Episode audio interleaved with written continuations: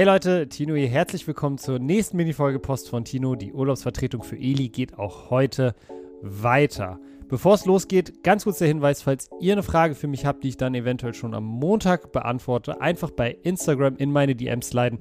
Ich heiße Tino41, alles klein geschrieben und zusammen. Jetzt wünsche ich euch aber ganz, ganz viel Spaß mit dieser Folge.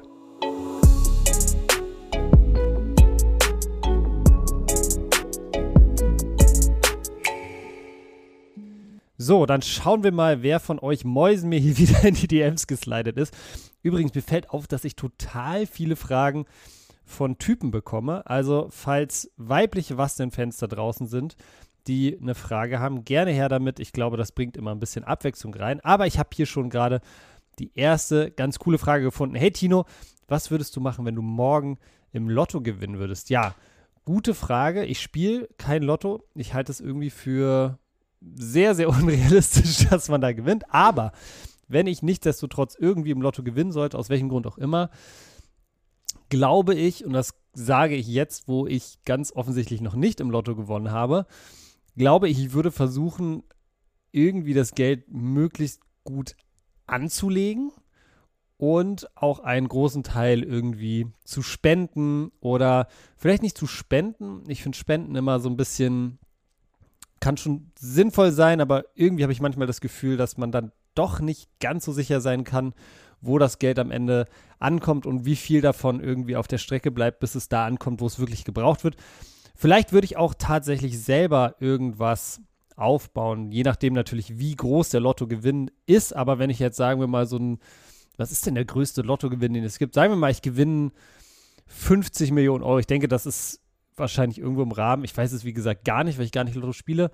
Ähm, wenn ich 50 Millionen Euro gewinnen würde, würde ich wahrscheinlich mit 10 Millionen irgendwie eine Stiftung aufbauen, die irgendein Ziel hat. Wahrscheinlich wäre das irgendwas mit, ähm, ja, was hier so in der lokalen Umgebung in Berlin hilft, hilft entweder ähm, Kids, die vielleicht auf der Straße leben, Kinder aus benachteiligten Familien, die nicht so einen guten Zugang zu Bildung haben, vielleicht unterstützen Obdachlose finde ich auch ein ganz, ganz wichtiges Thema, gerade jetzt im Winter.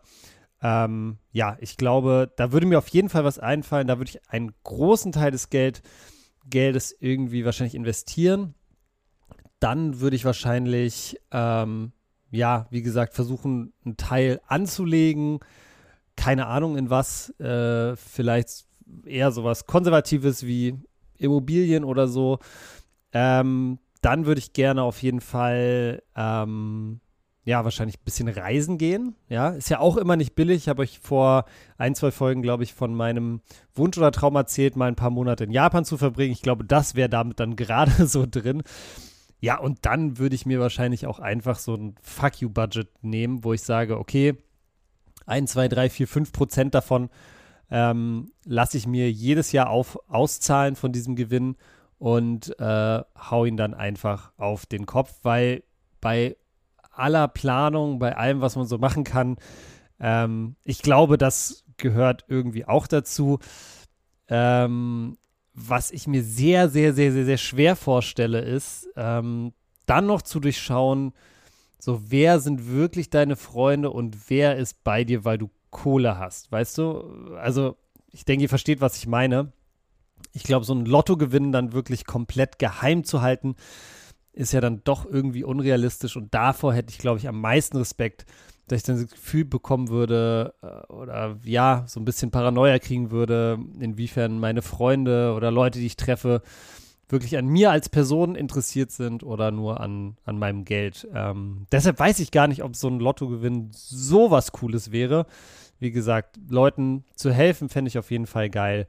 Aber ja, ich werde, glaube ich, auch erstmal weiterhin nicht Lotto spielen. Gut, dann gucken wir mal, was hier noch so geschrieben wurde. Ah ja, okay, das ist ganz lustig. Hey Tino, wann hast du mit Fußball angefangen? Ja, ich habe euch, glaube ich, vor ein, zwei Folgen auch mal davon erzählt, wie meine Eishockey-Karriere so aussah. Meine Fußballkarriere war ungleich unbedeutender, muss ich sagen. Ich habe schon immer irgendwie gerne Fußball gespielt. Halt hier in Berlin ist es halt so, da gibt es überall diese kleinen Plätze, diese kleinen Käfige. Da ist man einfach halt dann raufgegangen. Ähm, ich weiß nicht, wann ich damit angefangen habe, wahrscheinlich mit fünf oder sechs Jahren. Mit sieben bin ich dann in so eine Fußballschule in Ostberlin gegangen, bei so einem ehemaligen DDR-Trainer. Ähm, das hat aber auch voll Spaß gemacht und ähm, da habe ich so ein bisschen, bisschen was gelernt, würde ich sagen. Also wie spielt man Pass ähm, und so weiter und so fort. So die Grunddinger ähm, habe ich da schon gelernt. Aber äh, im Verein war ich ehrlich gesagt das erste Mal mit Mitte 20. Da haben wir dann nämlich mit Freunden zusammen ähm, bei einem Verein, der bei uns in der Nachbarschaft ist, die fünften Herren gegründet. Also da gab es schon vier Herrenmannschaften. Wir haben die fünften Herren gegründet, wie gesagt, mit einem Haufen Freunde zusammen. War eine mega, mega geile Zeit. Damals Kreisliga C angefangen direkt aufgestiegen und dann auch noch in der Kreisliga B im nächsten Jahr aufgestiegen. Dann fing es leider so ein bisschen an, dass ein bisschen auseinandergebrochen sind, äh, bisschen auseinandergebrochen ist, Leute die oft ja andere Sachen zu tun hatten und insgesamt die Trainingsbeteiligung sehr, sehr schlecht war. Und dann haben wir uns irgendwann dazu entschieden, es zu lassen. Aber war eine sehr, sehr coole Zeit. Ähm, und ansonsten im Verein, ja, ich habe in Kanada in der Highschool dann auch Fußball gespielt, weil ich irgendwie als deutscher Junge, der irgendwie Großes da ähm, gleich das irgendwie Aufsehen vom, vom Trainer erweckt habe, obwohl ich ja, wie gesagt, technisch jetzt nicht so gut war. Ähm, aber hat mir auch da Spaß gemacht. Und ansonsten, ja, jetzt spiele ich bei Delay Sports Freizeit, sozusagen die dritte Mannschaft. Ich glaube, das ist auch genau mein Niveau, beziehungsweise auch da gibt es schon sehr, sehr, sehr viele Jungs, die wirklich deutlich besser sind als ich. Fußball macht mir Spaß, aber ähm, ja, ich war nie wirklich im Verein. Ich habe nie wirklich, wirklich aktiv Fußball gespielt. Es war immer für mich so ein Hobby und fand ich aber auch cool, so wie gesagt, ich hatte einfach ultra viel zu tun mit den anderen Sachen in meinem Leben. Insbesondere, wenn man auf Sport guckt, so die Eishockey-Karriere. Alright, eine Frage können wir noch beantworten. Okay. Hey Tino, was ist dein Lieblings-Hertha-Spieler of all time? Boah, schwierige Frage. Also, ich bin ehrlich gesagt gar nicht so sicher, ob ich of all time wirklich beantworten kann, weil ehrlich gesagt finde ich, kann man immer nur wirklich die Leute bewerten, die man selber erlebt hat, beziehungsweise mit denen man sich wirklich auseinandergesetzt hat. Und mit der ganzen frühen Geschichte von Hertha kenne ich mich so Stück weit aus, weiß auch natürlich, wer damals so die, die Helden waren, aber ich habe mir wirklich gar keine Spiele und Highlights und nichts von Hertha angeguckt bis, äh, glaube ich, Anfang der 90er. Ähm, das ist so der, der Horizont, bei, zu dem es maximal so zurückreicht bei mir. Äh, deshalb kann ich tatsächlich nur über die in Anführungszeichen jüngere Vergangenheit sprechen. Und da muss ich sagen, gibt es eigentlich, ja, gibt es ein paar Spieler, ja. Zwei stechen besonders hervor für mich. Ähm, das ist einmal Marcelinho und einmal Marco Pantelic. Ähm, Marcelinho, einfach ein geiler Zocker, Brasilianer, hat unglaublich viele Hairstyles ausprobiert, geile Frisuren gehabt richtig verrückter Vogel. Ähm, ich weiß auch noch einmal, wie ich damals mit 16 oder 17 muss es gewesen sein, irgendwo feiern war in so einem mittelmäßigen Club. Und äh, irgendwie um 2 Uhr kam dann die halbe Hertha-Mannschaft inklusive Marcelinho da die Treppe runter. und ähm, das war auf jeden Fall ein geiles Erlebnis, vor allem weil ich wusste, dass hier am nächsten Tag auch ein äh, Bundesligaspiel ansteht.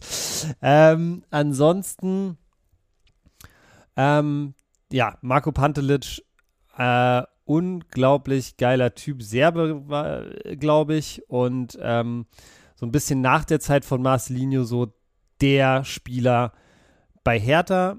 Ähm, der hat irgendwie einfach was unglaublich Geiles. Ich glaube, jeder Fan von einer anderen Mannschaft hat den ultra gehasst. Und es gibt auch ein YouTube-Video, was ich sehr, sehr, sehr ähm, ans Herz legen würde in dem Zusammenhang. Und das heißt, ähm, glaube ich, Pantelic provoziert alle. Das zeigt ihn bei seiner Auswechslung in Hamburg beim HSV. Äh, und fasst einfach zusammen, was für ein Spieler er war vom Typ her, aber er war auch gleichzeitig einfach ein unglaublich guter Fußballer. Also richtig, richtig stark. Ich glaube, das sind meine zwei Hertha-Spieler of all time. So Leute, und das war's mit dem Podcast für heute. Wenn euch Fußballthemen sowie das letzte interessieren, dann gerne mal in meinen neuen Fußball-Podcast reinhören. Der heißt Tino und Lukas reden über Fußball, gibt's auf allen Plattformen. Und ja, wir freuen uns über neue Hörer und 5-Sterne-Bewertungen. Ansonsten nochmal der Hinweis, wenn ihr eine Frage für mich habt, einfach in meine DMs sliden. Ich heiße Tino41, alles klein und zusammengeschrieben bei Instagram. Wir hören uns am Montag, Leute. Haut rein.